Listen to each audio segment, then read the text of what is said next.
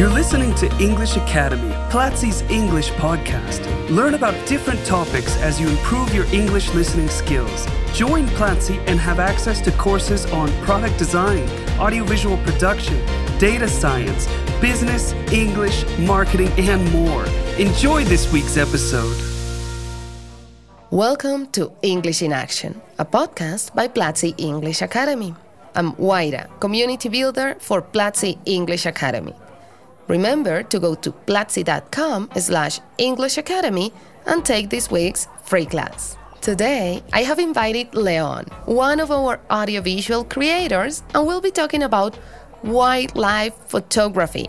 Hey Leon, how are you doing today? Hey, Wai? Thank you so much for having me here.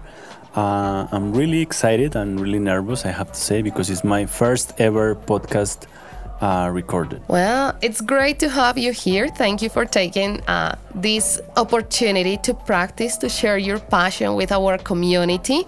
And well, what a better way to practice your English, right? Just by having a fun conversation about something you like. Definitely. Uh, yeah, you have to practice your English every time you have the chance. Yeah. Absolutely. Okay, Leon.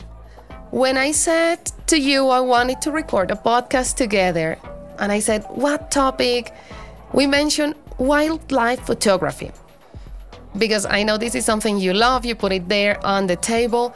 So I want you to start by telling us what inspired you to pursue this hobby and how did you get started with this? It's an excellent question Wai to start with because it goes to the root of what has become a need and a passion that brings so many interests that I have had in my personal life. So wildlife photography for me has been a let's say that a, an excuse to learn more about animal behavior, environmental functions or environmental issues. You know, it's like I remember since I was a kid, I don't know how old was I. One of my favorite toys was used to be animal toys. No, I remember that I create these environments when I was a kid uh, with these toys, trying to recreate the whole condition. So I remember in my backyard putting some water and some uh, dirt or soil, uh, creating this swamp for the hippopotamus and the elephant in a cup with water. I used to play the or place the dolphins and the whales. So that's something that for me has been like uh, an interest, no, in my life. So to understand how is that possible that life uh, exists in so many different ways in our planet, no? Um, so wildlife photography for me has become that excuse to learn more about animal behavior and all these things. That's amazing. I don't know how happy your parents were about you making a swamp in the house, but it sounds like fun. For sure, I would like to play with you. Not clean, just play. Let's say they were kind of open minded, so they were like happy to see me like playing with plants and the soil and everything in our backyard. So it was kind of a good environment to grow in. That's amazing. That's what has brought you here in the end, right? So look at this. Congrats to your parents for letting you be free and experience and experiment. Now, playing with toys and mud, it's one thing. But when it comes to taking pictures of wildlife, that's a huge challenge. So, what would you say are some of the biggest challenges and how do you overcome them?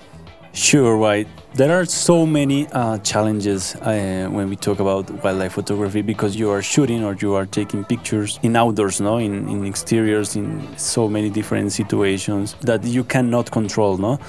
Um, let's sure. say the weather, even the animals. Some of them are could be really dangerous for you. Uh, other bigger challenge that is learn about animal behavior. No, it's like I'm not a biologist uh, I was kind of uh, enthusiastic uh, and learning by myself some topics about biology and everything, but I didn't study properly the natural science. No, if you learn more about the animal behavior, uh, you can take advantage to the situation and be prepared when something really special happens. No, the better you know the environment or the context and the animal, uh, the better the picture could be, no? Definitely that's one of the biggest challenges to take the picture without disturbing the animal and that leads you to you have to learn more about the behavior of the animal that's something really really cool because in the process you know people that is kind of in the same situation in the same mood no uh, you can talk with a biologist or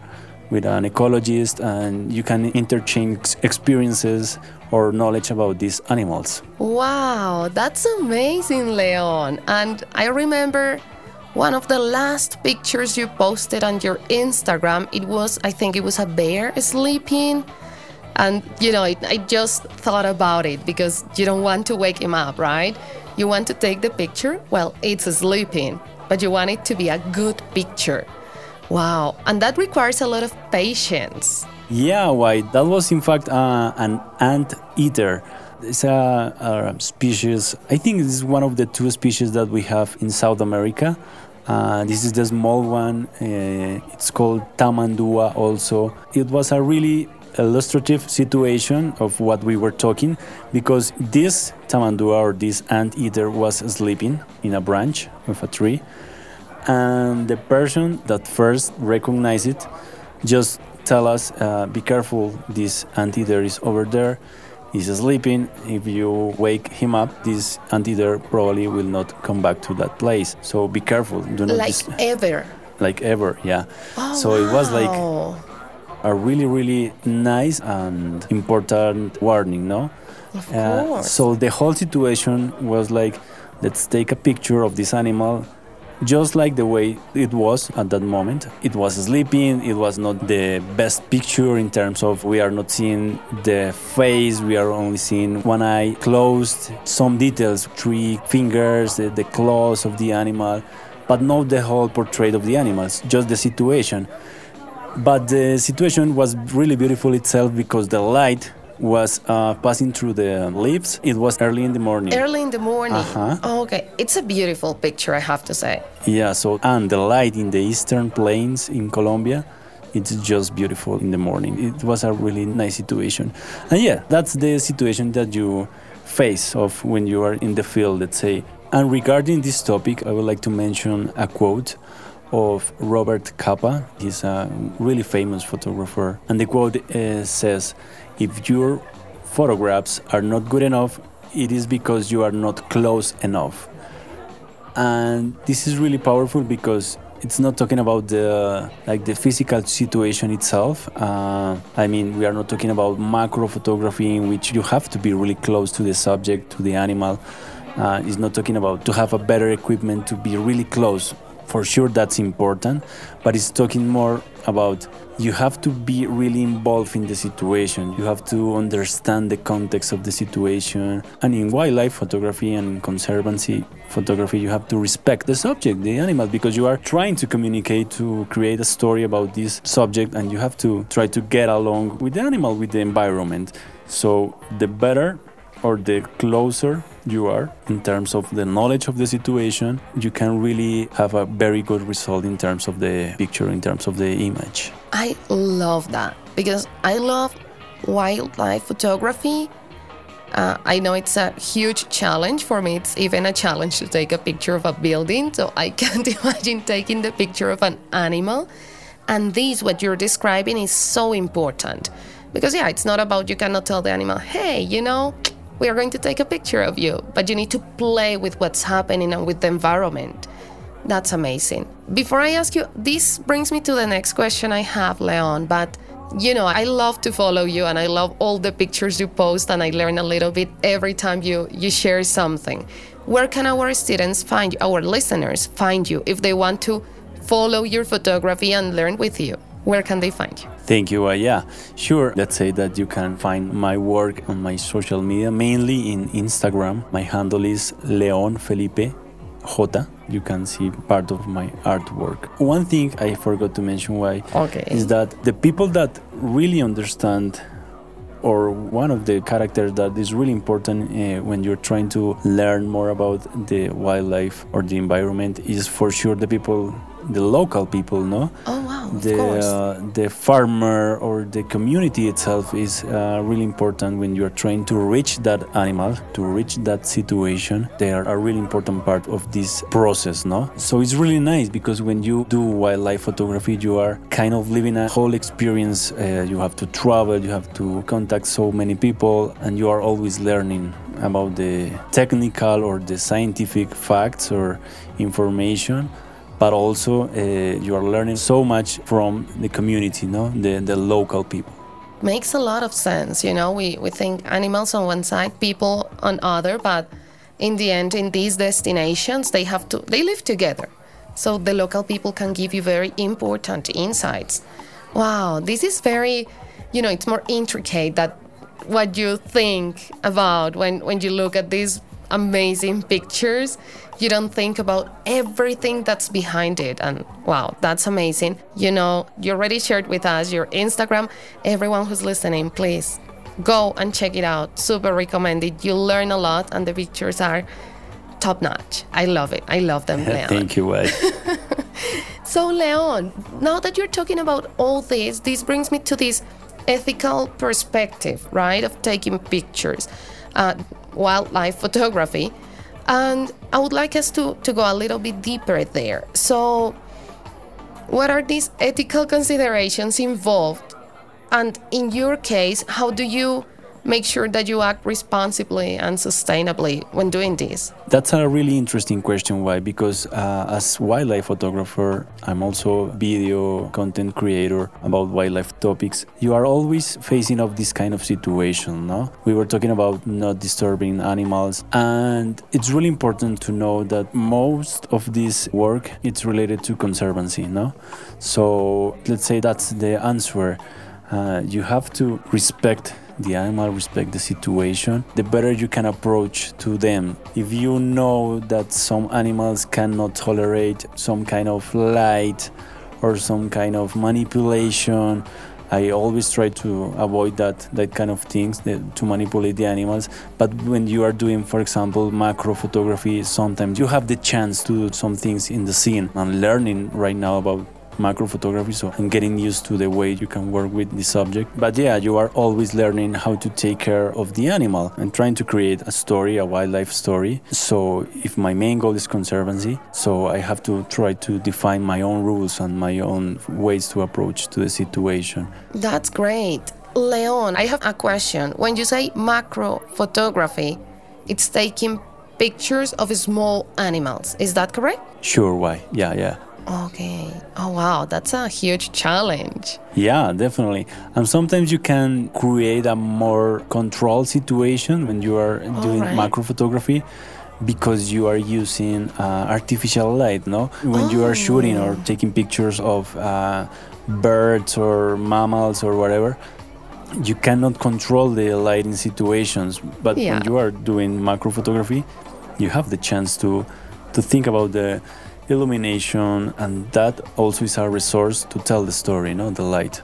Of course, but now I understand better what you mentioned. You have a responsibility to also be respectful with the animal and make sure you're not hurting them just for the sake of creating the right situation for you. Sure, sure. Let's say that right now, my rule is if I cannot achieve the picture in three attempts, that's it. I will quit the task. I will quit the work. No, I will leave the animal alone. It's stressful for the animals. Yeah, but that's the point. If you know about the animal behavior, you will know that probably is not that stressful. Probably just uh, something that is not going to be disturbing for the animal.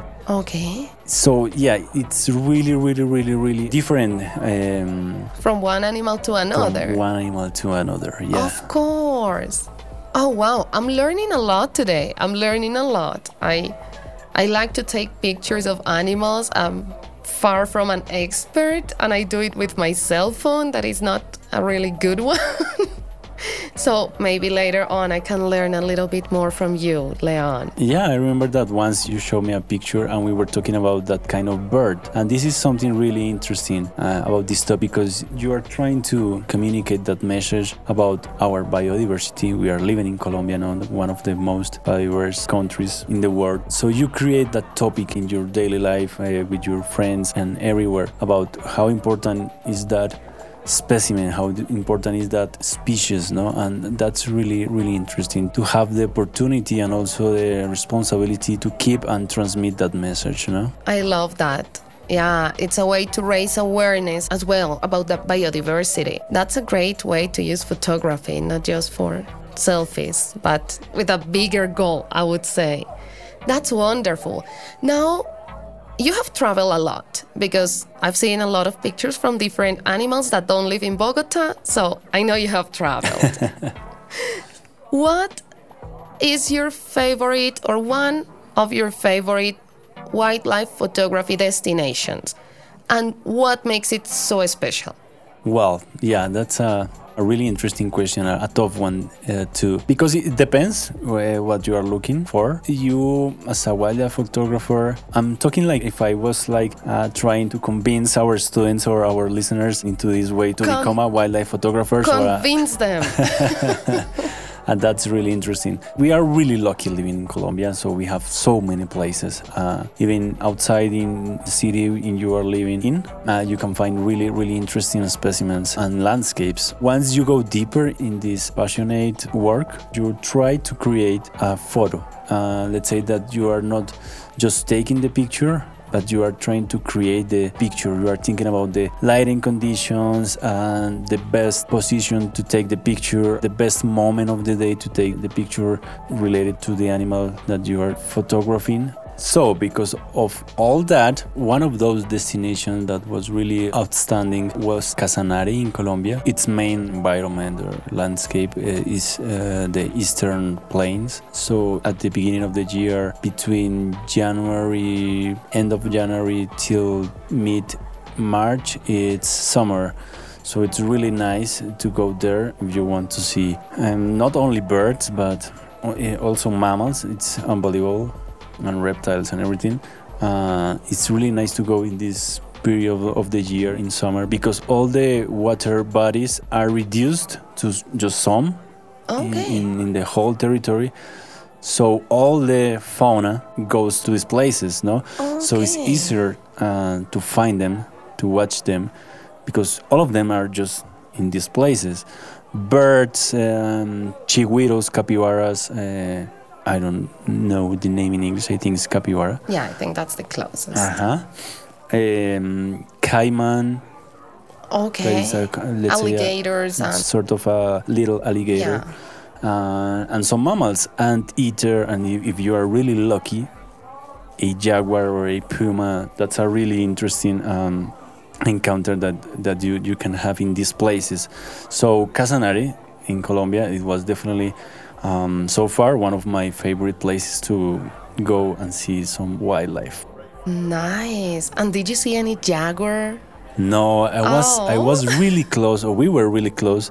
Uh, I, I, was in a actually I was in a wildlife photography workshop. Oh, it was cool. really interesting. Yeah, yeah, with three excellent teachers: Memo Gomez, Sebastian Di Domenico, and Jonathan Vanegas. Uh, three of the main wildlife photographers in Colombia, and it was a really nice experience. So in this workshop in Casanare, we were really close to to see the the jaguar.